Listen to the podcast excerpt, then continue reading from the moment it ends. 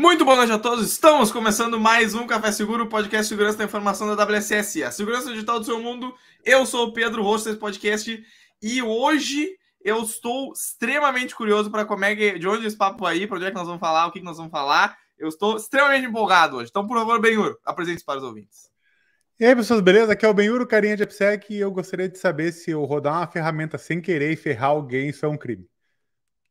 E aí, gente, tudo bom? Daniel Dalalana, uh, hoje tem que ser, né? não podia ser diferente. O delegado da segurança delegado. não podia ser diferente, era óbvio que ia ser o delegado da segurança. E aliás, antes de fazer qualquer comentário, Benhur, belo moletom. Belo moletom. Ah, sim, bonito, usando, bonito. Belo de presente que é. presente que é. É verdade. Pedrão, faça as honras, por favor, apresente o nosso convidado, depois vamos para os recados iniciais. Aliás, Pedro, uh, cada vez mais teatral a tua abertura e sim. robotizada e sem graça. Sim. Tá? Só para deixar claro. Vai. Sim, sim, sim. Não, é, eu acho que assim, é, chega um. Como é que é aquela coisa assim que tem um ponto que a pessoa tem que se renovar, sabe? Isso assim? Que tu faz tantas vezes a mesma coisa, já são 100 episódios, mais de 100 episódios, 111 episódios, e que eu acho que talvez aquela história, né? Tu já tava querendo, tu já tava há tempos querendo me substituir como host, né? E me escantear. Talvez seja o, já tá, o risco tá, que eu tô correndo agora. Aberta a seleção já, né? Endrigo Antonino. Ah, sim, exato. Nós botamos no LinkedIn lá, ontem. Endrigo, é isso aí. Tá Nós botamos no LinkedIn ontem até a... Já passou um minuto e ah, não falou nada, cara. Vai. Exato. Não, não falei ainda porque eu, porque eu tô preso ainda na coisa da apresentação. Mas, pessoal, por favor, da live que estão nos acompanhando agora no YouTube e futuramente, quando virem esses vídeos, mandem suas energias positivas do futuro para nós. Por favor, faça uma recepção calorosa para Emerson. Emerson, por favor, apresente-se para os ouvintes. E aí, pessoal, tudo bem? Dala, Pedrão, Benhur. O Benhur aí tá quase escondido no, na noite. Por que, que vocês estão todos de preto hoje? É algum ritual, alguma coisa assim? É, é, eu, eu soubesse, eu tinha vindo. É uma bela eu soubesse, eu tinha vindo de preto também, cara. Pô, Óbvio. brincadeira. Tchê, cara, eu acho que eu sou mais velho aí dos quatro dá para ver, né, pelo, pelo meu cabelo aqui. É, ausente, é claro. Eu tenho 49, 49K e sou delegado de polícia aí há pelo menos 25 anos. É, fui policial rodoviário federal antes. E antes de ser policial rodoviário federal, contar alguma coisa que eu pouco conto para poucas pessoas. Eu fui técnico agrícola, né? ou seja, na minha origem interiorana, meu pai é agricultor, Muito é, no interior do, do estado do Rio Grande do Sul. Minha mãe é professora professora de escola, né? dava aula nas séries iniciais.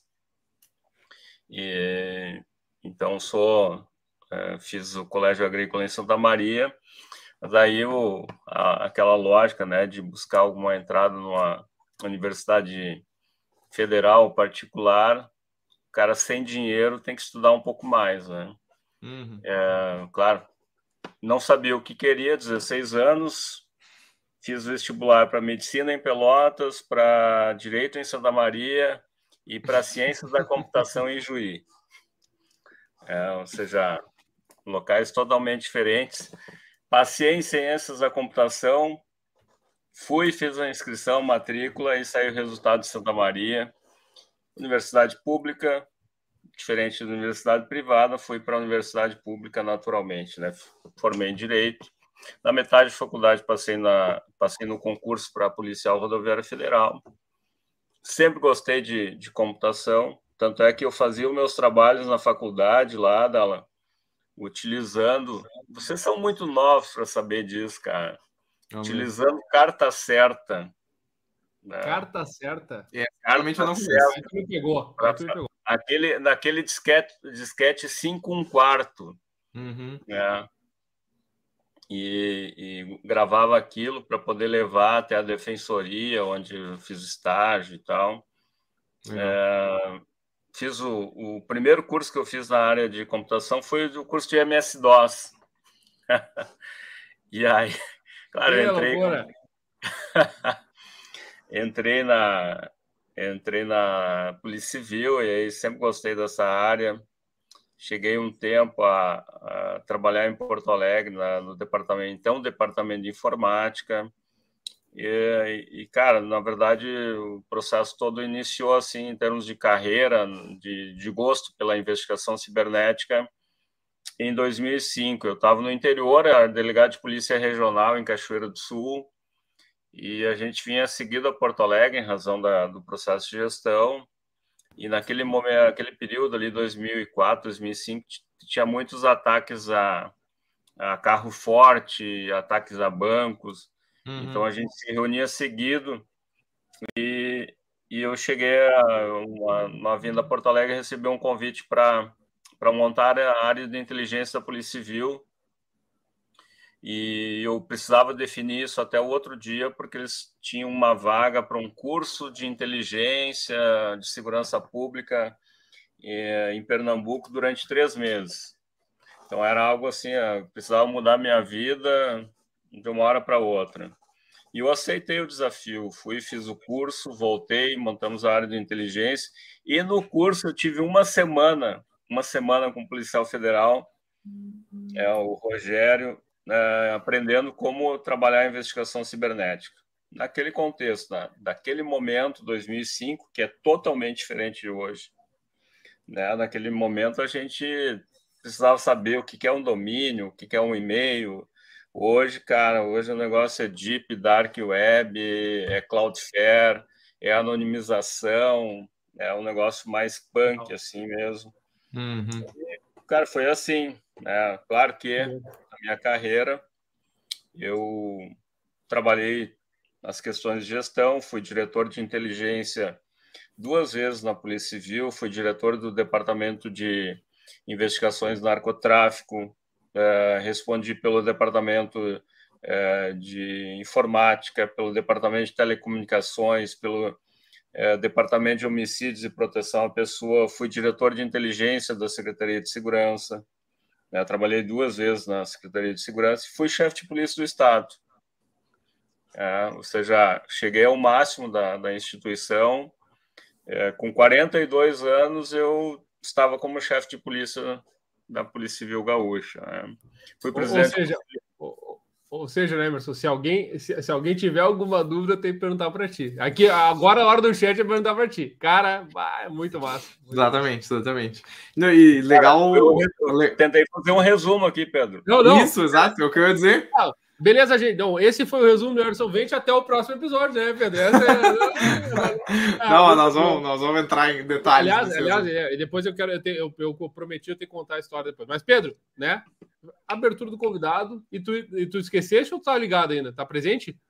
Isso. No, não, não, alô, alô, não. Alô, tô, tô, tô, tô, tô, tô te ouvindo. Tá, não, é que tá dando umas travadinhas meio estranhas aqui, eu não sei o que é. Não, mas é o seguinte, Uh, uh, vamos retornar para a história do Emerson, a história de vida do Emerson no, no, na sequência. Mas agora, por favor, a pessoa que está com o, o dedo para trocar a, a, imagem central, nós temos que falar da XLab Security, primeiramente, que inclusive é uh, totalmente conectado com o tema de hoje. Se quer evitar que crimes cibernéticos aconteçam na sua aplicação web, XLab Security com seu excelentíssimo AF pode te ajudar com isso, certo? O Benhur concordou ali com a minha analogia péssima com a situação atual. Inclusive, na semana passada, o Maurício entrou na live aqui para uh, conversar com a gente, não sei o que, e né, interagir. E ele concordou comigo que a minha, meu, minha apresentação semana passada foi excelente. Não foi, não foi é, robótica, como o Dala falou que foi a, a apresentação da X-Labs. Então, eu tendo o, o, apoio do Maurício nesse ponto, tá? Eu tendo o apoio do Maurício, eu acho que eu tô certo. Então, X-Lab Security com seu AF, por favor. Dala, quer ô, comentar Pedro, uma coisa da X-Lab? Não, eu ia comentar o seguinte: o Maurício, eu não sei se o Maurício eles estão online, eu sempre faço essa pergunta para desafiá-los para eles serem online. Sim. Mas eu sei que a Cláudia está. A Cláudia está online, sabia? A Cláudia está, online, então. A Cláudia está online. Ela, deve, ela deve concordar comigo que a minha apresentação da X-Labs é, é excelente. É verdade. Mas, uh, Pedrão, e aí, ô, Emerson, só para passar a bola antes da gente voltar, porque eu preciso contar essa história. Também quem está com a gente agora é a Qualis, né? Já desde Sim. uns bons meses atrás. Uh, a Qualis, que é uma, uma, uma grande empresa aí, né? Que oferece essa solução de gerenciamento de vulnerabilidade extremamente conhecida, uma das líderes de mercado e a direção que está sempre aposta. Aliás, um dos diretores está com sono, não, não, entendi qual é que é, ele não quer falar, ele não está presente.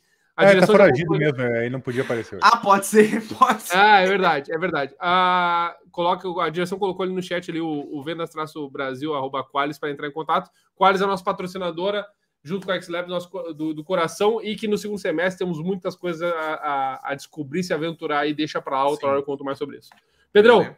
deixa eu abrir os trabalhos para perguntar pro, pro Emerson, que é o seguinte, é, Emerson, eu, eu contei essa história que para mim foi, né, dar o devido valor, parece que é só quando tu conhece uma pessoa, ah, conhece a pessoa, ah, tá legal, mas foi um, foi um episódio bastante importante na minha carreira, e é, por, é muito. Queria te agradecer por estar aqui, em especial, obviamente, a WSS, mas eu, particularmente, queria te agradecer porque uh, me remonta uma, uma história muito bacana da, da minha trajetória na área da segurança. E todo mundo que me conhece, que tem muita gente que me acompanha, sabe, tá junto aqui. Uh, talvez não conheça esse, mas quero rapidamente falar sobre isso para puxar uma pergunta para ti que é muito importante, tá? Uh, logo quando eu iniciei a, a, minha trajetória como docente lá com 24 anos, lá, então foi alguns anos atrás, fazem 11 anos aí, é, em 2012, eu fui para um evento em Maceió que chama, se chamava, não tem mais o evento, que é o WCIF, Web Security Information Forum, acho que é. é foi num hotel lá em Maceió, e, inclusive, eu achei a programação do hotel, né? A programação do hotel, a programação do evento, a programação do hotel é sacanagem. A programação do evento. A programação do evento, inclusive, a abertura foi com o Emerson. E aqui eu achei, ó, infiltração policial na internet, 9 horas da manhã do dia 14 de abril de 2012. Falaste sobre esse tema, Emerson, para te lembrar. E olha só, Pedro e, e, e e demais, tinha outras pessoas que a gente conhece estavam aí também, né? Por exemplo, Wagner Elias palestrou lá. No, o título era Você confia nas aplicações envolvidas para sistemas operacionais mobile? Olha só, 2012. Essa era a palestra dele, do, do Wagner Elias, hoje, né? Nosso parceiro aí também de negócio. Uh, outras pessoas também legais aí, o, o, Fernando Mercedes, a Gisele Truzzi, o Thiago Bordini. Olha quanta gente lá naquela época lá que eu tive a oportunidade de assistir, nem conhecia as, essas pessoas, né? Muito legal. E aí, na ocasião, a gente, como conterrâneo aqui do Rio Grande do Sul, voltei no, no avião ao lado desta fera e contei para ele que estava me aventurando na área de forense do meu trabalho de conclusão, depois do mestrado, contei um pouquinho e ganhei dele aí um CD com algumas ferramentas. Eu falei, essa aqui são as, algumas coisas que ele tinha. É, isso me marcou muito, tá, Emerson? Assim, é, é, é bem importante estar te, te, contando isso, porque eu tenho algumas uh, livros e coisas dessa época de, de que é um pouco antes, tinha começado em 2008, na área de segurança, então, muito legal para mim. Queria te falar isso em primeiro momento. Muito obrigado por, por estar nesse momento. É realmente importante para mim compartilhar isso com todo mundo aqui. E essa história casa com um ponto muito, muito interessante, dado toda a história que tu contou, que é a seguinte, né, Emerson? Cara, todo mundo que começa na área da segurança de alguma maneira tem esse gosto, esse, esse apreço pela coisa policial, investigativa, aquela coisa que está muito amarrada com a segurança. Como é que tu vê isso hoje em dia, assim, no sentido de tu tem os cursos, depois a gente vai botar o link dos teus cursos aí também, pode botar na, na direção, os cursos de investigação, os cursos de, de filtração da internet, que nem esse caso aí, uh, de OSINT, enfim. Como é que tu, por que, que como é que tu sente que a galera tem esse apreço pelo gosto, e já que tu tem essa baita trajetória na área da policial, conta, pro, conta um pouco pra galera como é que é a realidade mesmo de trabalhar com isso, né? Cara, é bom, é, primeiro lugar, foi bom rememorar esse, esse período, né? Porque naquele momento, assim, eu estava muito focado na, na lógica de, de trabalhar, assim, ou seja, eu, eu queria buscar ferramentas, tanto é que o CD que eu te entreguei, se é que eu me recordo o conteúdo, provavelmente era o conteúdo do nosso curso, ou seja, tudo aquilo que a gente passava no curso Exato. e tal, de ferramentas e tal. É, então, tu fosse um privilegiado, porque eu restringia bastante isso. é, mas é, a lógica, cara, a lógica de. Eu sempre digo assim, a, a lógica humana, a lógica humana é de curiosidade. É, a maior começa pela, pela questão do fofoqueiro ou da fofoqueira, né? Ou seja, é, quer saber o que o vizinho está fazendo, quer saber o que o a, seja é, o ser humano é um, é um, ser humano investigativo por natureza, né? É, só que a lógica policial é uma lógica investigativa e uma lógica de restrição, ou seja, você investiga, produz né, um conhecimento na lógica do Código de Processo Penal, que é autoria e materialidade, e vai mantendo aquilo restrito até um determinado ponto de tempo que diz a lei, ou no interesse da investigação, para depois tornar isso ou não público, né? Hoje em dia, inclusive, tem algumas restrições de tornar algumas, algumas informações públicas, como a questão do nome do, dos investigados que estão ali envolvidos, né? É, isso, cara, na verdade, leva muita gente à atividade policial, leva muita gente a querer, né, tá no dia a dia. É, só que hoje, é, hoje muita gente pensa assim, bom, agora o policial não precisa sair da delegacia para realizar a investigação, está tudo na internet. E eu, há um bom tempo, eu já venho dizendo, não é só investigação tecnológica, Uh, as pessoas, os policiais estão, estão esquecendo do, do básico da investigação, daquele do dia a dia. O que, que é o dia a dia? É rua, é conversar com pessoas, é trabalhar com fonte de informação diferente que a, que a internet. A internet, na verdade, é uma, uma forma da gente dinamizar tempo, qualificar a informação, né? e poder melhorar o resultado investigativo. Mas a lógica investigativa hoje, basicamente, é, tem aí um misto de real real e real virtual, né, que são dois conceitos tecnicamente que eu vejo como mais corretos. O pessoal fala de, de virtual, ou não o real, mas uh, pra, até para compreender corretamente, porque nada afasta a gente, né? Ou seja, o fato de estar na internet não quer dizer que não seja real. É. Mas uh, se eu pegar, por exemplo, um e-mail do Pedro, se o Pedro quiser, eu posso mostrar isso ao vivo até. Eu consigo encontrar uma porrada de informações dele, estão somente com base no e-mail, sem hackeamento, ou seja, sem hackeamento, sem engenharia social, né? E é só com base em ferramentas que a gente conhece da internet, que, que a gente compila, que a gente testa. As ferramentas hoje estão ativas, amanhã não estão ativas, aí a gente vai procurar uma outra que eventualmente tenha. É, e aí a gente não pode só ficar na Surface Web, a gente precisa utilizar ferramentas em Linux, em Python, ou seja, a gente precisa, como policial, conhecer um pouco além daquilo que está visível aos olhos. aliás, se a gente pensar na perspectiva do criminoso, ele nunca vai querer ficar visível. Uhum. Então a gente tem que pensar na perspectiva do criminoso de, co de como tornar visível as condutas e os rastros dele nessa nova lógica de cena do crime. Eu até ia, ia perguntar, eu, eu, tenho meu papel de pão aqui, Emerson, você sabe, eu tenho um, ah, um caderninho das perguntas. Ah, mano, é cacetinho ou é... é pão francês, cacete... é, isso aí só faz sentido no Rio Grande do Sul, né? Mas aí é o seguinte, uh, cara, eu fiquei curioso com essa, essa tua distinção ali que tu fez entre a investigação digital, vamos dizer, e a investigação mais física, né? E esse comentário que tu fez sobre a, a ter existir essa tendência do pessoal hoje em dia ficar mais é, priorizar, vamos dizer, a parte digital e, como tu colocou, a, a fazer investigação da delegacia ou de casa e coisa assim, né, usando essas possibilidades uhum. tecnológicas que permitem isso. Uh, mas eu queria entender um pouquinho como é que, o que, qual é a, o papel da investigação em campo, assim como tu comentou, uh, em, em, crimes cibernéticos, assim, o que, que é, do que é que nós estamos falando quando a gente aborda isso. Eu até coloquei um adendo aqui daí da pergunta, um, se isso tem a ver com, por exemplo, e, e, e é, coletar, uh, por exemplo, equipamentos, hardware e, e dispositivos que precisem ser, que existe, pode ser que existam evidências lá e que agora nós vamos precisar pegar eles e então investigar em cima deles. Uh, não com sei se é mais ou menos por esse lado. Cara, na verdade, assim, ó, a, a, a gente trabalha muito na investigação cibernética em cima de um princípio que é o princípio da troca de Lockhart, né, que é um princípio da, da forense, os, uh, da forense, ou da, da perícia, na verdade. Né? Toda pessoa que passa por uma cena de crime ou leva algo da cena de crime consigo ou deixa algo de si na cena do crime. Uhum. Né? É, então, é, e na, na, na, questão da utilização de dispositivos, é, você mesmo aí, né? Você, quando escreveu no papel de pão, você deixou um vestígio. Quais são os vestígios aí que você deixou?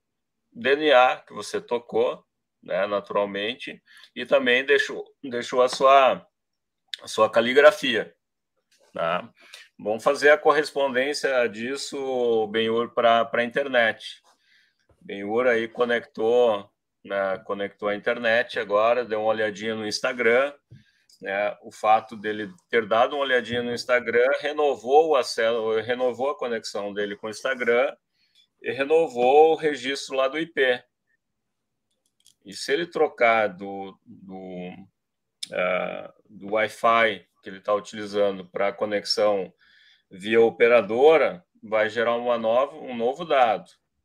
Isso lá na operadora. Ou seja, vai dizer, ó, esse usuário trocou de IP, ou lá, lá, lá para o Instagram, esse usuário trocou de IP, é, para o provedor de internet, cada, a cada um que você se conectou também gerou um novo log, e no seu dispositivo, e aí respondendo Pedro, sim, gerou muito mais informações. Né? Toda vez que, uhum. que a gente aciona um aplicativo, para quem está nos acompanhando aí, que está no navegador de internet, basta dar um Ctrl H agora no navegador de internet, vocês vai, vai verificar todas as, todos os seus acessos hoje no navegador eh, nos últimos dias, nos últimos. Se você nunca pagou, vai ficar todo todas as informações ali. Então, pela, pela questão, pela lógica, se eu preciso fazer uma correlação entre a usabilidade de um dispositivo e uma pessoa, que é a lógica da investigação de rua, Pedro, é, ou seja, a, a de campo, uhum. é, é complementar a informação, ou seja, pela investigação cibernética eu consigo chegar a um endereço. Eu consigo chegar a um endereço de IP e geralmente um endereço CEP, onde uhum. a gente vai precisar realizar algumas diligências. Agora, uh, se vocês pensarem na lógica de uma rodovia, onde vários carros passam ao mesmo tempo, uh, o, o que a câmera, né, que vai estar ali registrando a passagem, ela vai pegar a placa do veículo, o tipo do veículo, ou seja, na internet, vai pegar o nosso IP, vai pegar o, o tipo de navegador que a gente está utilizando, a versão do navegador e tal, mas não vai dizer quem é que está dirigindo o veículo. Uhum. É, a internet, a lógica da internet, então, se aplica nessa questão, porque eu preciso, nessa investigação de campo, comprovar que a, a, o, o uso desse dispositivo aqui foi feito pelo Pedro e não pelo Benhur, ou vice-versa. Uhum. uhum. Então, por isso que há a necessidade dessa investigação. É claro que na investigação cibernética a gente já vai ter ali algumas informações prévias que nos levem a isso. Uhum. Eu poderia aqui dar um exemplo bem interessante, acho que foi bem antes de eu te conhecer até, Nala. 2010, né? é, 2010 é, uma investigação que chegou para a gente de um ataque a um órgão público. Durante o final de semana foi feito aí um, um, um, um ataque, né? Um, um ataque em massa a um órgão público, copiando mais ou menos 100 mil dados do órgão público. E, e o que, que esse órgão, o que, que esse órgão que comunicou a gente na época falou? Assim, não, eu tenho a origem desse ataque, eu tenho um IP, tenho uma data e hora. Quando a gente pesquisou IP, era um IP que, pelo range dos IPs do Brasil, eram de, direcionados a, um, a, a, uma entidade específica, a um, a um CNPJ específico no Brasil. E a gente foi ver, uma, uma mega empresa que tinha aí mais de 1.500 computadores e tal. E é como trabalhar isso na investigação, né? Ou seja, eu sei que partiu de lá, mas se tem 1.500 computadores, eu preciso definir um, um ponto para identificar de qual computador. Eu não posso simplesmente chegar e acusar 1.500 1.500 é, colaboradores ou o gestor da empresa. Uhum. E, e aí a estratégia na, naquela oportunidade foi pedir o um mandado de busca e apreensão para a empresa, é, porque também tinha uma informação de um login específico ali que foi utilizado para esse acesso remoto, que foi subvertido. Uhum. Então a gente tinha mais ou menos o direcionamento, só que a uhum. minha suspeita era, não, isso não não é um processo que alguém que com esse perfil vai fazer. Então eu peguei, além da ordem judicial de busca e apreensão, convidei um perito para ir junto e pedi uma ordem judicial complementar. Qual é que foi a ordem judicial? Assim, se eu não encontrar esse dado aqui, eu vou usar essa outra ordem judicial. A uhum. outra ordem judicial era di, é, direto para o administrador da rede da, da empresa. Eu, eu, uma ordem dizendo para ele assim, ó, diga de onde partiu esse acesso aqui, pelos logs é, que você tem no, no sistema aí. Então, a, a perícia inicial, aí o perito já vai dizer, ah, não tem na, acho que não tem nada aqui nessas máquinas aqui, delegado.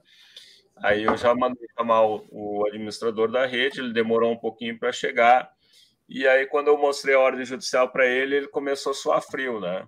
Ele já era um pouquinho careca, assim, e ele disse, ah, eu sei de onde partiu, né? E aí a gente descobriu, claro, não vou contar o resto da história, uhum. mas ele, ele, ele nos revelou, ele sabia a lógica do problema e ele, ele nos revelou de onde tinha partido, né? Ele sabia até de fato, não, não precisou. Então a gente foi até o, até o ambiente de rede deles, ao invés de aprender todo aquele maquinário, né? A uhum. gente fez um dumping de, do, do, da memória, da, das informações, porque imagina né, aprender todo, todo o sistema de rede, a empresa ficar, teria um prejuízo grande e tal. Uhum. E não era culpa da empresa, era culpa de pessoas em específico, né? Sim. Então, só para relatar a lógica, né, Muito né? massa. De, de fazer então tecnológica e fazer a investigação em campo, né? Sim, sim. Ó, bem. Baita história, baita história. Um, agora que tu comentou, Emerson, assim, da uh, chegar, chegar a denúncia até vocês, né? Hum. Como que é. Hoje eu imagino que contas de Instagram, Instagram hackeado, etc. Como que a Muito. polícia lida com a quantidade de denúncias que deva existir hoje mais voltado para crimes cibernéticos, né? Como que ficou essa demanda? Ficou muito maior? Uh, como que tá esse cenário, né? Como que tá essa, essa gestão assim? Bem, extremamente maior.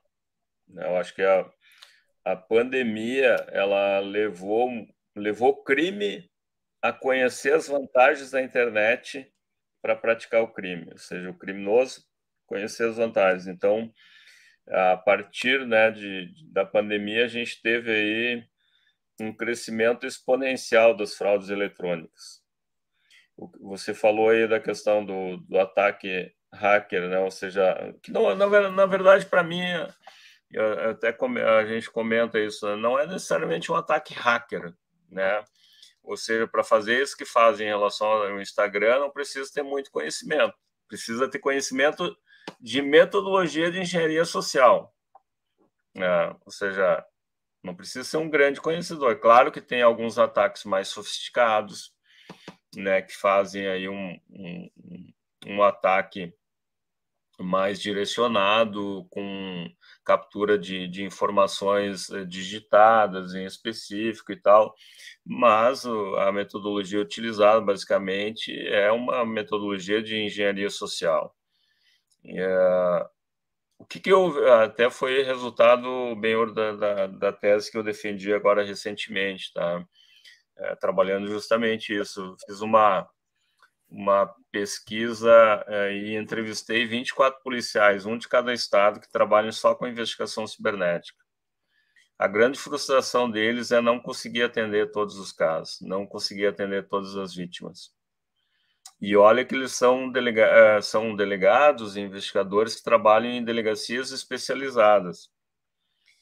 você imagina, ou porque esses registros não são somente de delegacias especializadas, mas são de vários outros locais. E imagina os, os policiais de outros locais que não têm conhecimento, que não sabem né, essa metodologia de investigação, que muitas vezes não sabem nem o que colocar na ocorrência policial para realizar o início de uma investigação. Né?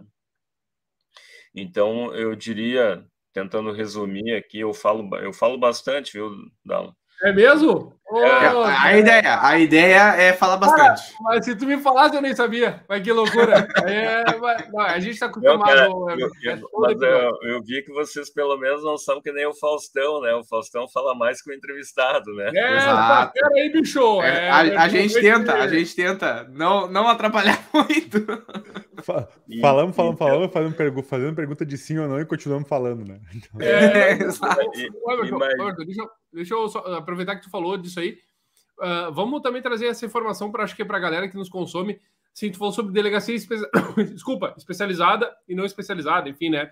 Uh, conta um pouquinho para a galera, para a galera também se localizar, tipo, como é que é a estrutura disso, né? Como é que é a estrutura das delegacias, onde tu busca, né? O que, que as pessoas devem buscar, ou não devem buscar? Acho que é uma informação uh, de senso comum que é importantíssima, né? As pessoas não têm essa informação na sua maioria, né?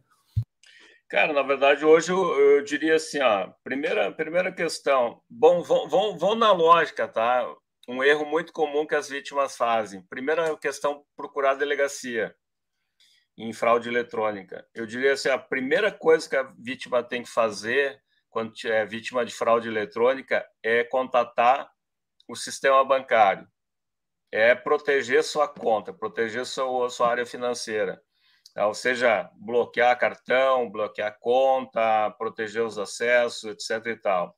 Depois, proteger suas redes sociais. E aí, o terceiro momento, aí sim vai registrar ocorrência. Tá? Por quê? Porque daí o seu patrimônio já está protegido, a sua vida uh, virtual está protegida e você tem condições de tocar. Não digo que isso ah, vai demorar um dia, não. Isso dá para fazer tranquilamente vamos dizer assim, quase que simultâneo, né, fazer todo esse processo. Mas, em termos de delegacia, né, hoje a maioria dos estados no Brasil tem delegacias virtuais, ou seja, registro de ocorrência no âmbito virtual, né, ou seja, você pode registrar a ocorrência lá, é, informar, ter todo, todas as informações possíveis. Então, assim, a, a orientação para a vítima, informe todo e qualquer dado por mais insignificante que possa parecer, ou por mais óbvio que possa parecer, esse dado óbvio é muito importante para a investigação. Então, vamos, vou pegar o exemplo do Benhur aí, tá? o, o hackeamento de conta do Instagram. Como é que foi? Ou seja, quem é que eu, eu, ah, eu cliquei num link. Qual é o link que eu cliquei? Né? Qual é o tipo de informação eu passei? O e-mail que eu recebi trocando o e-mail, trocando o telefone. Cara, o e-mail e o telefone que vem naquele, é, naquela informação do Instagram, que é a troca das informações, aquilo é uma, uma informação importante. Ah, mas eu tive o bem, eu tive um amigo meu lá que caiu na história dos stories, né? Porque supostamente acreditando que eu estava me mudando e comprou uma geladeira que eu supostamente estava oferecendo. Cara, se ele comprou, ele mandou isso por alguma conta, para algum Pix.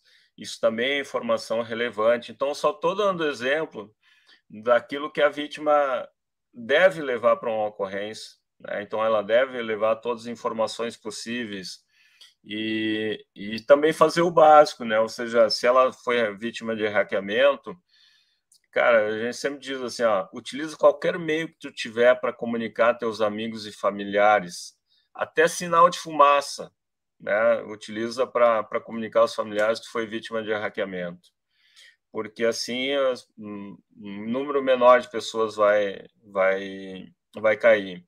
Outra questão que as vítimas podem fazer muitas vezes quando alguém está se passando por elas no WhatsApp, ou no Instagram, ou no Facebook, qualquer rede social, faça uma denúncia utilizando um termo. As, as políticas de privacidade, termos de uso dessas redes gostam de um termo, só geralmente, ah, se tu mandar assim, essa aqui é uma conta fake, eles não vão bloquear aquele número, não vão bloquear. Mas se você falar, isso aqui é uma conta impostora que está se passando pelo, é, pelo Dalalana, é, eles vão verificar assim, ah, o perfil verdadeiro da Dalalana é esse, o perfil é, da conta impostora é aquele, beleza, então eles vão bloquear. Os termos corretos muitas vezes ajudam nesse processo de redução né, de, de danos no ambiente da internet. Então, a, a maioria dos estados tem as delegacias virtuais, tem um estado que não tem nem previsão legislativa da delegacia cibernética, ou seja, da delegacia de repressão de crimes cibernéticos, que é o estado do Mato Grosso do Sul. Tem outros três estados, Acre, Ceará e Rio Grande do Norte, que tem a previsão, mas não tem órgão instalado, ou seja, tem um, um decreto, uma lei prevendo, mas não tem órgão ativo. Os demais estados têm algum tipo de órgão já ativo nessa área. Inclusive, São Paulo tem uma divisão de, de combate a crimes cibernéticos, o Pará tem um departamento de crime de repressão a crimes cibernéticos, Maranhão, se não me engano, tem uma diretoria também. Então, são vários estados que têm alguma estrutura já mais solidificada. Isso vai muito da questão da demanda e, infelizmente, da decisão local. Qual é a grande reclamação dos policiais que trabalham nisso? Uh, os gestores políticos não dão muita atenção porque são crimes que não envolvem uh, risco à vida não envolvem sangue. Então, Interessante. É, político muitas vezes não, mas isso não, não, não dá voto, né? Ou seja, não instalar uma delegacia assim ou ter uma repercussão não dá. Pelo menos essa é a perspectiva. Não estou falando que essa é uma visão minha. Não quer dizer que também não seja. Mas eu estou trazendo aqui uma visão de 24 observações diferentes de policiais de todo o país, né? Massa, bem massa. Não, bem interessante, bem interessante.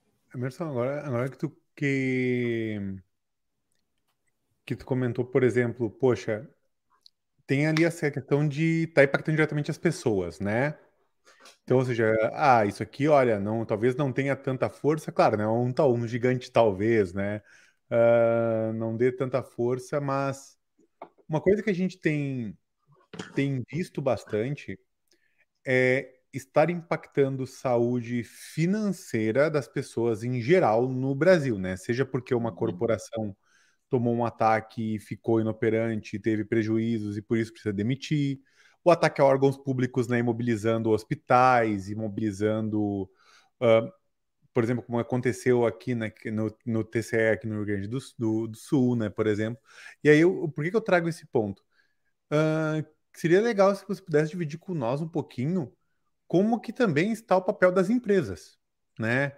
Como está o papel do mundo corporativo perante a responsabilidade cibernética e perante mesmo essa questão do, dos crimes cibernéticos. Tem alguma coisa que conseguiria trazer, poderia trazer para nós aqui? Cara, sabe que eu, eu, também dou aula sobre segurança da informação, cyber threat intelligence e tal. Então tem tem logicamente uma, uma visão também sobre isso. A, a grande maioria das empresas elas somente se preocupam com o problema quando são vítimas ou quando alguém muito próximo é vítima né, de um vazamento de dados, de um ataque cibernético, é, ou seja, é, tratam muitas vezes a questão do investimento em segurança da informação e na área de TI como, é, como custeio e não necessariamente como investimento. Né? Se a gente for pegar aqui uma lógica de, é, de construção de frameworks de segurança, né? ou seja, pegar o, a metodologia mais simples utilizada mundialmente, que é a metodologia NIST, né? ou seja, é, fizer um, um, um, estudo de, do âmbito da, de qualquer empresa, tu vai ver o nível de maturação É, mesmo grandes players, né, muitas vezes não chegam ao nível 4, porque são quatro graduações de, de maturação em termos de framework de segurança cibernética. E, e porque justamente esses grandes players ou essas empresas que chegam nesse nível de maturação, elas vão muito além da sua estrutura interna. Elas se preocupam, inclusive, com as estruturas uh, no entorno dela, ou seja, clientes e fornecedores. E elas têm uma rede muito grande. É, e para chegar nesse nível, na verdade, tem que fazer o partido básico, ou seja, onde é que eu estou nesse cenário, né? O cenário de segurança da informação, de segurança cibernética. É, eu tenho algum mecanismo, não tenho mecanismo, quais mecanismos? Tem empresa que não sabe bem qual é o principal ativo financeiro dela. Né? Ou seja, ela sabe vender um produto e ela entende que o produto é o principal ativo financeiro dela. Ok, beleza, é o principal ativo financeiro dela, sim, porque ela ganha, é, ou seja, ela tem os recursos, mas a marca que ela criou é um ativo financeiro. A, a questão da disponibilização da, da informação a respeito dos clientes, fornecedores, é um ativo financeiro. Os seus colaboradores, diretores, são um ativo financeiro. No momento que ela tratar isso como ativo financeiro e fizer uma inteligência sobre isso, né? por isso a lógica de inteligência cibernética, é, ela certamente vai se dar conta e vai conseguir é, transformar esse diagnóstico numa realidade, um framework, pelo menos de nível 2, de, de nível 3, que é o, vamos dizer assim, o desejável já nesse processo todo. É, então, acho que existe aí um, um, processo de maturação necessário no Brasil, é, que ainda está muito aquém, está muito aquém.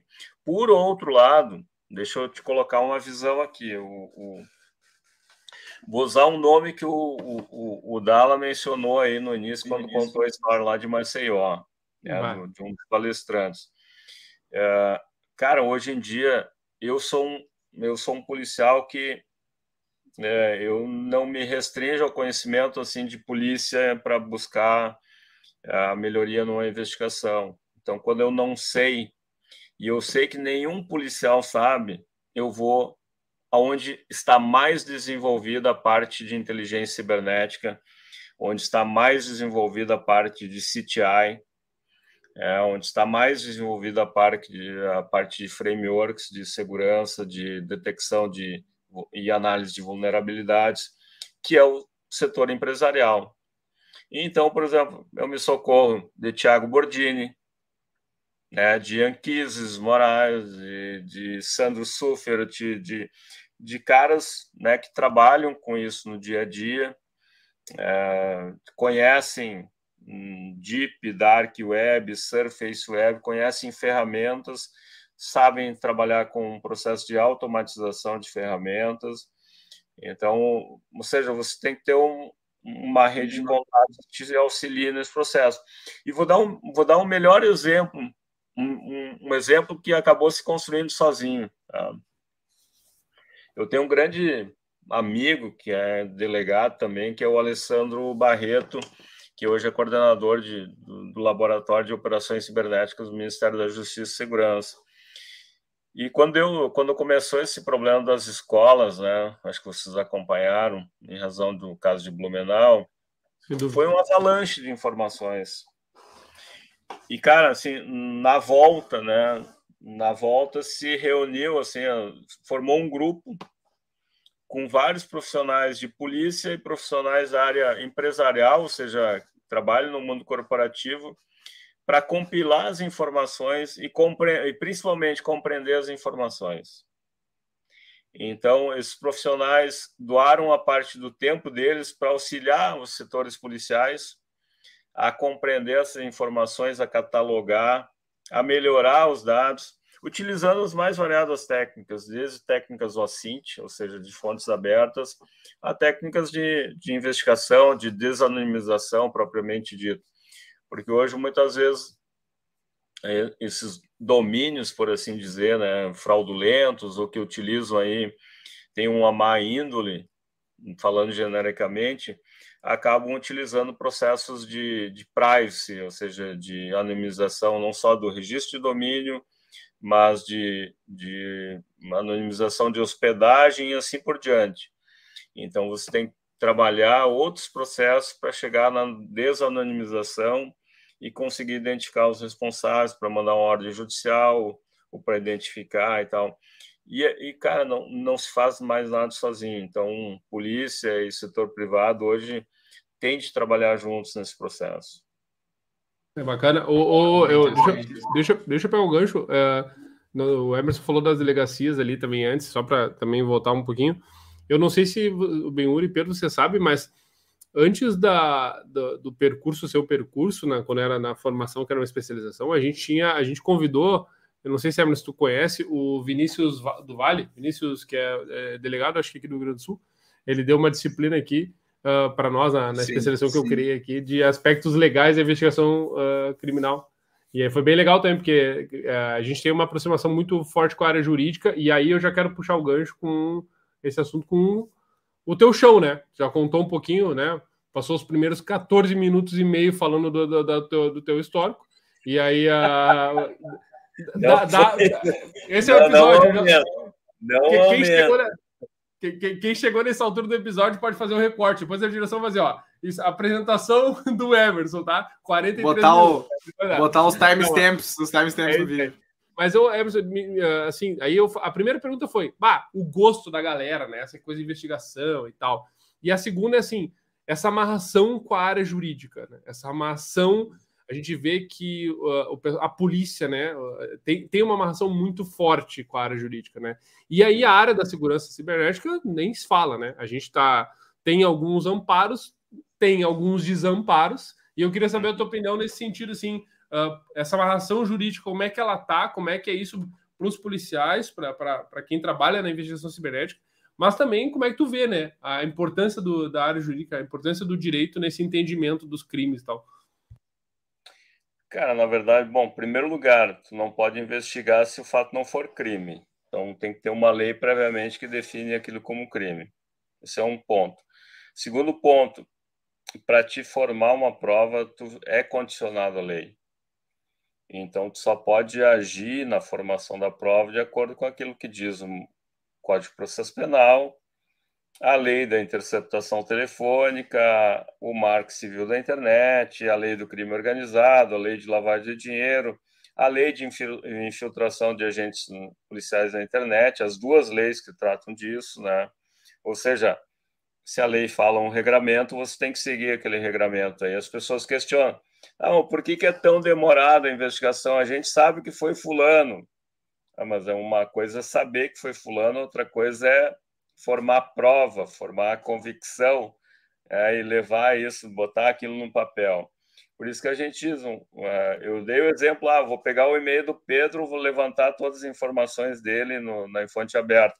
Uma coisa é para fins de inteligência, Ok, levantei as informações, vou utilizar, conheço o Pedro, sei como é que ele se comporta, sei que ele tem conta é, no, no Instagram, com e-mail, no Xvideos, é, quer dizer, não, não é no Xvideos. É. Arroba Pedro Cacique, pode botar. nós vamos botar na massa. É o, são, são outra... né? o cara que comenta é o... né, com, o próprio, com o próprio nome, né? Next Level. É o que eu ia dizer, usar o e-mail nesse tipo Pedro de coisa é, é, já é amadorismo, né? E a segunda, nós voltamos, o, bem, o Emerson trouxe a gente volta para o mundo da segurança dentro do ambiente pornô, né, cara? Que é uma discussão que eu e o Benhur temos há alguns anos, anos não, mas meses nisso, né? Sobre essa história. Eu não, eu não, eu, eu, tô, eu não tô sabendo essa discussão, mas segue lá. É, é uma, uma, coisa, uma coisa mais nossa ali, uma coisa mais nossa, entendeu? Ah, entendi, me excluíram. Vai lá, vai lá, vai. Oportunidade é, de negócio. Eu utilizo máquina virtual para ver isso. É. é, é, então a gente tem que ter um, vamos dizer assim, um cuidado né, na questão da formação da prova, porque uma, uma coisa é você coletar um, um dado ali, utilizar isso uh, no dia a dia para atividade de inteligência, ou seja, eu sei quem é fulano. Outra coisa, eu preciso provar que fulano cometeu um determinado ato ilícito. né? ou seja, é, aí é trabalhar com a questão da autoria e materialidade, que as regras são, estão ali na, na lei, então a gente fica condicionado a isso.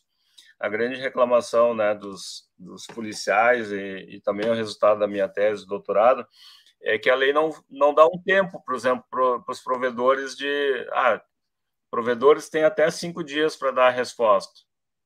Não tem um, um prazo previsto na lei. Né? Ah, e provedores internacionais, tem que fazer o procedimento de cooperação penal internacional, que demora 10 meses, um ano para retornar, em média, o, o, resultado das informações. Então, são procedimentos é, burocratizados pela lei, né? a lei prevê isso, então o policial tem que seguir.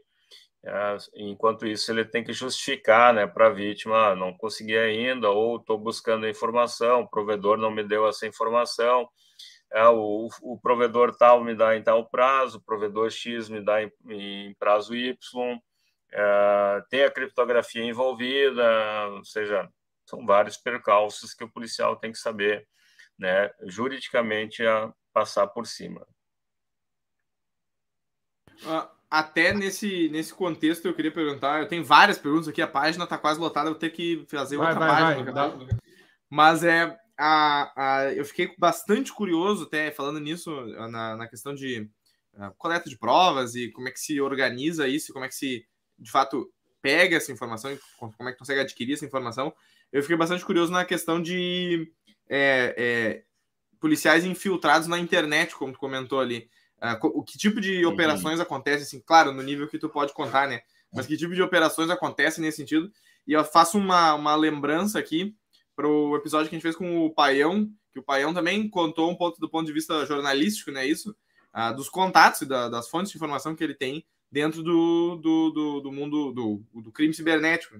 E aí, até se tu puder, agora que eu descobri, falando agora, isso não sabia completamente, não sabia disso, que tem, existem leis, duas leis aparentemente, para eh, tratar especificamente disso, a questão de infiltração na internet. Então, se puderem abordar esse mundo inteiro, eu vou, vou agradecer. É verdade, verdade. Cara, na verdade, assim, ó, nós temos né, até naquela oportunidade, quando eu fui ministrar palestra lá em Maceió, que, que o Dala acompanhou, era um mero projeto de lei. Na verdade, a legislação brasileira tinha a previsão de infiltração, mas não dizia como é que era. Ou seja, uh, tinha o nome do instituto, mas aí o delegado podia pedir autorização, o juiz dava, faz a infiltração e podia dar os termos né, da infiltração. A partir é, era um projeto ali que, em relação à questão da pedofilia. Então, desde 2017 já tem procedimentos específicos em relação aos casos de são 11 tipos penais que é possível, né, pedir infiltração nesse caso do ECA e do Código Penal, quando tem aí a questão de, de exploração da, da, uh, da questão sexual propriamente dita, criança e adolescente, etc. e tal. Uh, inclusive na questão da invasão do dispositivo informático, é possível, né, tá, tá junto à previsão ali. Uh, e na questão do crime organizado, que foi inserido em 2019 com o pacote anticrime, que estipula né, é, é, o procedimento. Então, é possível ter essa infiltração por até dois anos, por assim dizer, a lei permite isso, né, de, de ter. Mas a grande questão não é conseguir uma ordem judicial, é fazer todo um planejamento, porque se for na Deep Web, né, qual é o perfil do, do alvo, dos alvos, propriamente dito, né?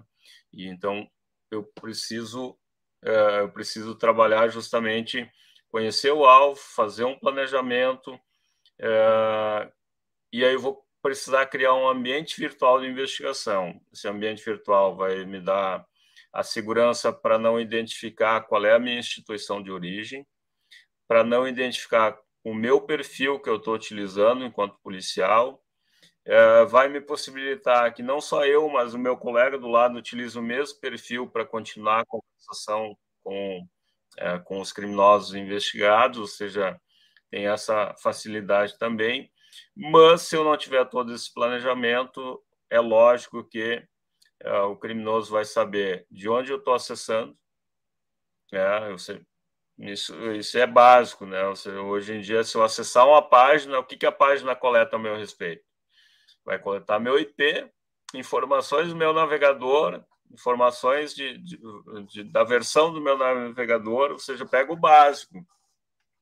Então, eu tenho que ter todo esse cuidado. Por isso que a criação de um assistente virtual de investigação faz parte do procedimento de infiltração, né?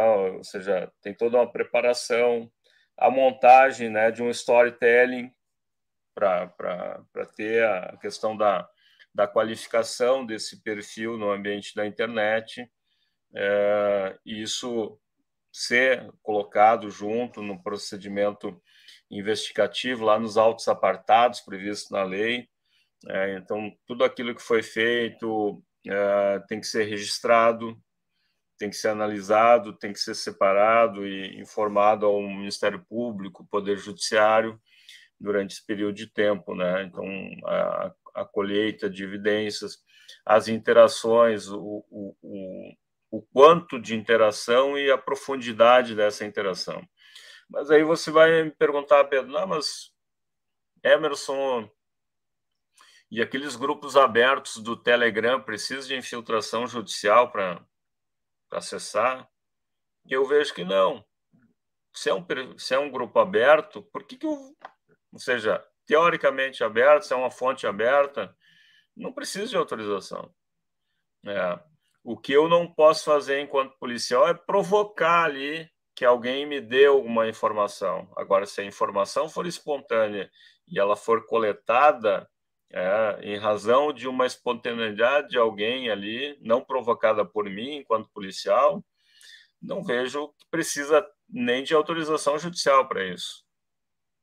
Né? Porque é justamente a lógica da, da liberdade da internet, ou seja, tudo, tudo que se faz na internet fica registrado em algum lugar.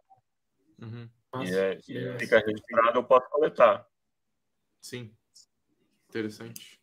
E é massa uma... essa é, não, achei legal tu ter perguntado dessa questão das leis. E tu viu, né, é, né que, que a gente tá. A gente faz perguntas que, tipo assim, bah, tu pensa, bah, olha só, perguntas óbvias, né? Tipo assim, ah, a galera tá falando, né? Mas são, é, acho que são a título de informação, são muito ricas, assim, para a galera, né? Acho que é, são, são curiosidades que a galera tem. Se, inclusive, se alguém no chat aí tiver alguma pergunta, quiser fazer alguma pergunta, fica à vontade, não, é nem a tanto que a gente está falando aqui. É. Inclusive, se inscreve no canal, faz isso tudo e vambora. E, e, e subiu o Emerson para mim. Tá certo? Tem... Ah, não. Agora voltou. Voltou. Uh... discussão. Agora eu tô tranquilo. Emerson, tem uma, uma pergunta para ti assim, que é o que que tu enxerga como desafio de tecnologia para a polícia, pelo menos aí nos próximos três anos, cinco anos, né? Um desafio aí uh, curto, médio prazo que, que a polícia vai ter dentro do ambiente tecnológico, né? Porque a gente vê muita mudança, assim, de uh, mudança em sistemas financeiros, né? A mudança como estamos lidando com, com o dinheiro, uh, cada vez mais plataformas, cada vez mais também pessoas estudando o, o conhecimento sobre cibersegurança ficando ficando mais comum, mais acessível, né? E claro, né, serve para os dois lados, né? Esse tipo uhum. de coisa.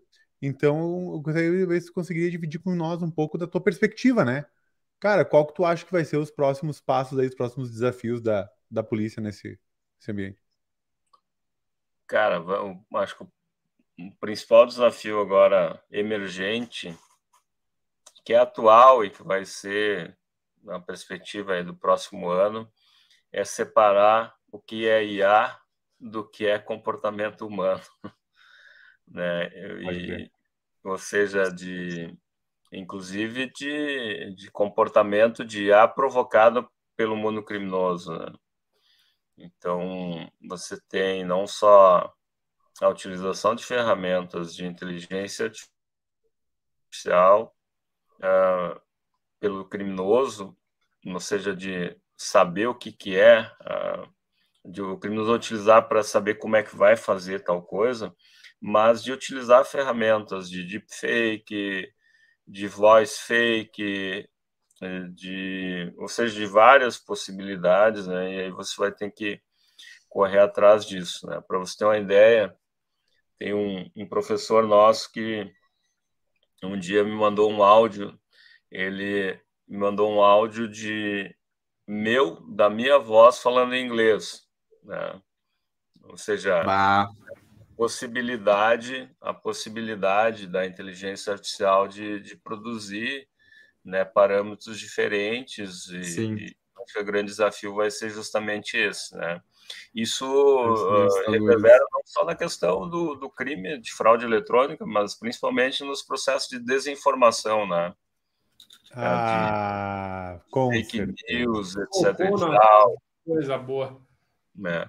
Então, identificar isso através de uma forense, de uma investigação é extremamente importante, né? Inclusive, ô, meu, o Leandro lançou no chat antes Exato. Do, durante a fala, né? Antes do Emerson falar como fica a investigação e avanços. Exatamente isso. Exatamente. Esse é o desafio, né? Respondendo a pergunta, que massa, né? Casou tudo. E, e, deve ser meio, meio assustador, assim, meio, meio bizarro. A pessoa do nada, tipo assim, ah, amanhã dá, eu te mando um, um áudio da tua voz falando em, em, em sei lá, é, de, de, Yugoslávia, sei lá, alguma coisa assim. Vai ser muito estranho. Tá barato é. demais. É. tá barato demais. Ai, cara, mas é, é, é bizarro isso, né? Eu, eu, eu, imagino, né? Uh, porque me corrija se eu estiver errado, mas hoje até uhum. chats de WhatsApp, conversas de WhatsApp, o pessoal utiliza como provas em, em investigações, etc, né? Uhum, e, a, uhum. e aí o que acontece? Uh, você tem a IA gerando voz, gerando fala, mas sabemos que, por exemplo, o WhatsApp modifica a qualidade destes áudios, né? Por uma questão de capacidade computacional, né? Sim. Muitas pessoas, muito envio, não dá para manter um vídeo de 4K rodando no, no WhatsApp, por exemplo, né? Uhum. Então, eu imagino que também vai ter aí uma, uma questão que deva envolver alguns requisitos de segurança para essas empresas que fornecem serviços e plataformas para essa comunicação. E eu queria te perguntar também se existe alguma coisa no radar de uh, algum, não digo assim, um, algum documento, algum guia de requisitos de segurança mais voltado para a questão de crimes que está em alguma coisa em desenvolvimento ou sendo discutido para que as empresas precisam se adequar a esse novo mundo uh, em algum tempo. Tem alguma coisa sendo discutida com relação à legislação disso? Tá, eu não entendi uh, a tua lógica. Uh, deixa eu, algum documento deixa eu... em termos de em termos de órgão público, é isso? Não, desculpa, deixa eu, deixa eu, deixa eu refazer a bagunça que eu fiz. Assim, uh, hoje nós temos um caso de, poxa, nós temos inteligência artificial gerando informação e essa informação sendo propagada via uma série de redes sociais, via uma série de outros canais, né? E nós temos cada vez mais empresas coletando dados das pessoas, né? distribuindo essas informações uh, e muitas vezes não se responsabilizando por isso também, uhum. né? Coletando dinheiro, vendendo propaganda, tudo, mas não se responsabilizando pelas coisas. E aí imagino que em larga escala essas empresas talvez devam começar a se responsabilizar em certo nível pela segurança das coisas, pela segurança da informação ou daquilo uhum. que é uhum. propagado, o que ela propaga, o que ela permite propagar. E aí a pergunta que eu te faço é se existe alguma discussão, alguma coisa aberta ou alguma legislação, alguma previsão de algumas normativas, como a gente tem PCI, por exemplo, né, uhum. né de regulações para cartão de crédito, mas com relação a isso, aos cuidados que as empresas precisam ter com as questões de segurança. Bom, é, em primeiro lugar, bem, eu, é, eu acho que nós, o Brasil aqui, ele acabou tardiamente trabalhando nisso. É, nós temos uma legislação que trata sobre isso, né, de como as empresas têm que lidar com isso, que é a, a LGPD, com vigência a partir aí de 2020, as sanções a partir de 2021 mas com uma autoridade nacional de proteção de dados ainda incipiente, ou seja, ainda em formação, discutindo como vai aplicar sanções, etc. E tal. Mas legislação a gente tem. Isso é uma lógica mundial, assim, de ter uma legislação de proteção de dados e como as empresas devem lidar com isso, né? A primeira legislação que, de certa forma, direcionou para isso já foi o Marco Civil da Internet, né? dizendo, ó, provedores, façam isso, é, preservem aquilo, né? ou seja, tem que preservar por um período de tempo. E o próprio Marco Civil da Internet diz, ó, é, vamos discutir na sequência a questão da proteção de dados. Tanto é que a proteção de dados hoje é princípio constitucional, dentro do artigo 5 da Constituição, a partir da emenda constitucional número 115, recente também, né? ou seja, é, colocando aquilo que está na Lei Geral de Proteção de Dados como um princípio constitucional. Então, todo e qualquer dado nosso é, é faz parte da nossa vida né, humana e precisa ser protegido. Uh, o que uh, acredito que ainda precisa de alguns pontos, né, vamos dizer assim, é de, de do tratamento desses dados, né, ou seja, de como, embora a Lei Geral de Proteção de Dados também fale do tratamento desses dados, mas eu digo do ponto de vista prático, né, porque uh, uma coisa é a lei dizer, outra coisa é o Benhor desenvolver uma aplicação se eu quiser utilizar a aplicação, eu simplesmente dou o termo de consentimento e, e concordo com o que ele disser ali no, nos termos de uso. Né? É, e aí existem algumas recomendações internacionais, ah, quer dizer, no caso do Brasil, tem uma recomendação que é até inovadora nesse ponto, que é uma, que é uma ISO, que é a 20, 27701. Não sei se vocês já ouviram falar dessa ISO, mas ela trata de como deve ser dado, ou seja, de como é o parâmetro para estabelecer essa questão do, do consentimento né, do, do, dos usuários, de como as empresas devem tratar isso também. Mas, claro que é uma recomendação, assim como a 20, é, 27 é, a, a família 27K das ISO, elas são né, recomendações, elas não são obrigatórias propriamente dito, mas o fato da não utilização pode gerar efeitos danosos para o ambiente da empresa, né? Ou seja, então por isso é importante as empresas se adequarem a isso. Interessante. Muito, muito importante a fala, desculpa, eh, muito importante a fala, eh, essa última fala, tá? Para todo mundo estar tá nos acompanhando, né? Não é obrigatório, mas a não utilização, né? É, isso é bem, é uma bela análise aí para várias coisas que a gente tem uhum. hoje em dia, algumas barreiras importantes, né, Pedro? É, não, não é, e eu acho que até é, é importante, até na, na, na, ideia do que o Benhur trouxe ali sobre a responsabilidade das empresas em relação a essa a, a manutenção uh, da, dos dados e, enfim, da segurança dos dados. E depois, nessa questão de. Eu estava pensando, achei que o Benhur ia levar para esse lado, estava pensando na, na história que o Emerson contou lá no início, do, em relação a, a falar com o profissional de TI, por exemplo, para coletar alguns dados que estavam no, nos logs do, da, da rede deles lá, enfim. Um, eu, eu consigo imaginar um cenário assim que eu acredito que muitas empresas uh, podem se encontrar uh, que elas não conseguem produzir essa informação. Elas não conseguem. O Emerson vai lá e pede essa informação para eles e ela não, não tem como, não, não armazenei, ou enfim, não, não consigo pegar esse dado agora, porque eu não sei pegar esse dado agora. E uh, isso também cai nessa é ideia como... de o nível de responsabilidade que as empresas têm que ter, no sentido de as ações que elas devem tomar, né? Não, isso, é, isso até assim, ó, na época do Marco Civil da Internet, Pedro, é, quando entrou em vigor, muitas empresas não tinham qualquer tipo de registro, né? Sim. Felizmente, sim. já com o Marco Civil da Internet, isso passou a ter. Né? Agora, a questão do parâmetro do registro, né? Eu digo, vamos, vamos pegar o parâmetro dos provedores de internet, muitas vezes locais, né?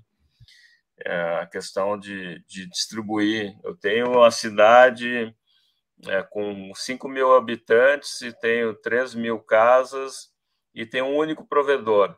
Ele distribui a internet para todo mundo e todo mundo sai para a internet com o mesmo IP. Como é que eu vou identificar que é a casa X é a casa Y? Sim. Né? O, Sim. O, então, quando hoje ainda a gente detecta que o provedor não faz a identificação por porta lógica, a gente orienta o delegado local a fazer uma, uma requisição, uma notificação para esse dono de provedor para que ele passe a fazer a, a, diferenciação dos usuários pela porta lógica. Ok, ele pode fazer um CGNet, distribuir o mesmo IP para os 3 mil clientes dele, mas ele precisa fazer um registro da porta lógica. E a gente tem um outro problema. Porta lógica e CGNet é um problema do Brasil, problema bem tupiniquim. Então, provedores de aplicação internacionais muitas vezes não guardam a porta lógica, que é, ou seja, a gente teria que partir de um ato criminoso de uma aplicação para chegar no provedor para poder identificar. E tem alguns provedores de aplicação, não vou dizer aqui o nome, né, mas que ainda não não tem, ou seja, mesmo tendo uma decisão do STJ nesse sentido, Sim. ainda não guardam a porta lógica. Sim. Mas é, é, uma, é, uma, é, é uma questão interessante. Eu até estava pensando, não querendo é, estender muito aqui, porque agora eu devo anunciar os finalmente do episódio, certo? Nós estamos adentrando Caraca, o encerramento. eu não tinha visto o, o tempo. É, de, cara, eu vou te dizer, é, eu vou te dizer, é, passou muito rápido isso aqui, tá? Eu vou, bem honestamente, sim. Eu tô. Não, eu, assim, não é sacanagem. É a maior quantidade de perguntas que eu anotei durante o episódio, assim, que eu fui pensando em, ah, eu quero perguntar isso aqui. Uh, foi esse aqui. Eu, eu tô realmente muito empolgado. Mas é, uh, eu até estava pensando, eu, uh, é uma coisa que eu também anotei aqui, na questão da, da privacidade, né? Essa, essa ideia de ah, nós temos que criar mecanismos legais e, e técnicos com as empresas e provedores, enfim, para poder produzir esse tipo de evidência quando é necessário, mas ao mesmo tempo até que ponto isso é interessante no ponto de vista da privacidade da, do indivíduo, né? A gente tem alguns exemplos famosos disso que, enfim, é, é, não entrando no mérito aqui do detalhe, mas uh, que são, são legislações conhecidas nos Estados Unidos, por exemplo, que elas uh, foram, foram passadas com um verniz de vamos uh, defender a população norte-americana e eles, hoje em dia, sabe que são utilizados como um mecanismo de, de, de é, invasão da privacidade do, da população deles. Né? Então tem essa tem esse balanço, tem esse equilíbrio que a gente tem que, tem que constantemente uh, lutar para, né? E é uma, uma questão interessante aqui sobre isso, de na questão, vamos dizer, não dentro de uma investigação, né? Mas o, as coisas que cercam isso fora da, da investigação e antes da investigação. Então é um também é um ponto interessante aqui que ficou na minha cabeça. É, mas, pessoal, seguinte, ó, eu não queria. Melhor... Fala, fala, Emerson. Bem, bem rapidinho. Assim, ó, melhor exemplo dessa tua discussão é o PL 2630 agora. Ah, sim. Né? Ou seja, sim. que é a questão, trata da questão de moderação de conteúdo na internet. Sim, sim. Ou seja, uma moderação que é feita pela inteligência artificial, mas que também pode ser feita pelo ser humano. Quais são os parâmetros que tu vai levar a fazer, ou seja, que os uhum. provedores vão fazer isso? Uhum. É, eles fazem hoje isso pela política de privacidade deles, pelos termos de uso, Sim. não Sim. necessariamente pela lei.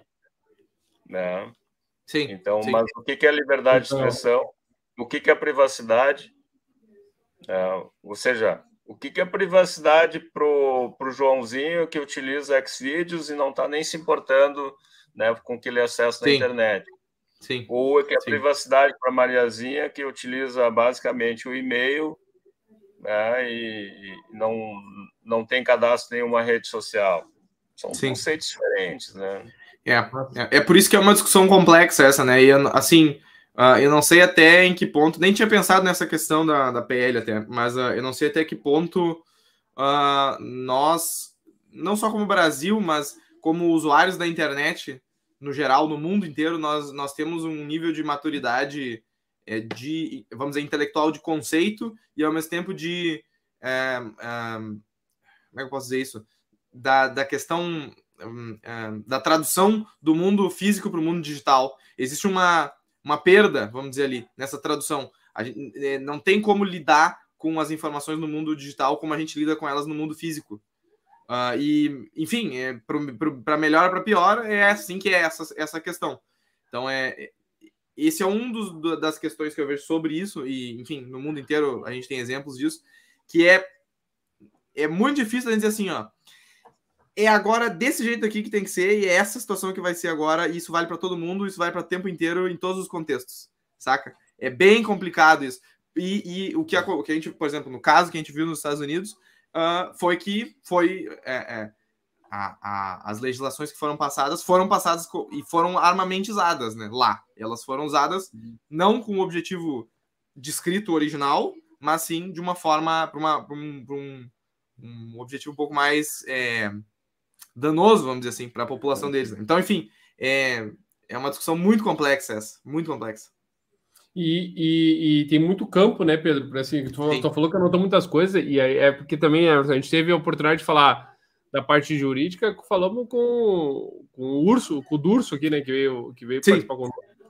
Mas enfim, uh, Pedro, já que tu já puxou a frente, deixa eu também. Então, da minha parte, só agradecer de novo, já fiz o agradecimento dos bastidores no início, né? Só agradecer, obrigado por ter aceito o nosso convite, né? Inclusive essa hora também.